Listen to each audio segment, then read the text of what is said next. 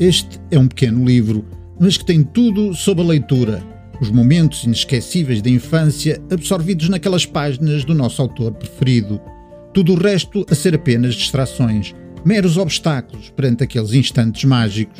Um amigo que nos pede para vir jogar, brincar, e nós o que queremos é acabar aquele capítulo. E quando a merenda fica intocada ao nosso lado, e nós com os olhos a perseguir as letras, o sol a cair no horizonte e nós colados às folhas.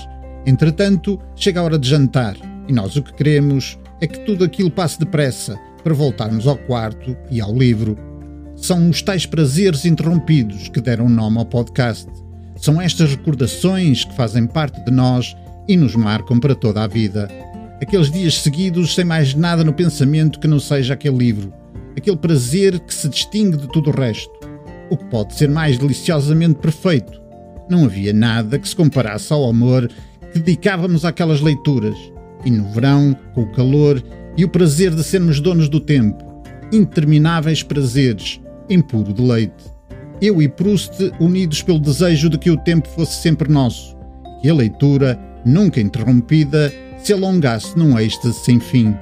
Deste modo, o ato de ler é necessariamente solitário, a exigir recolhimento e espaço.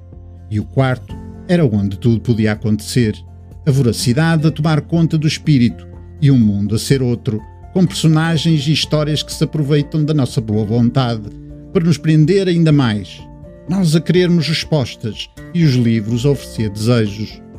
E lida a última página, o livro acabado, o lamento da despedida, daquele prazer interrompido. Boas leituras!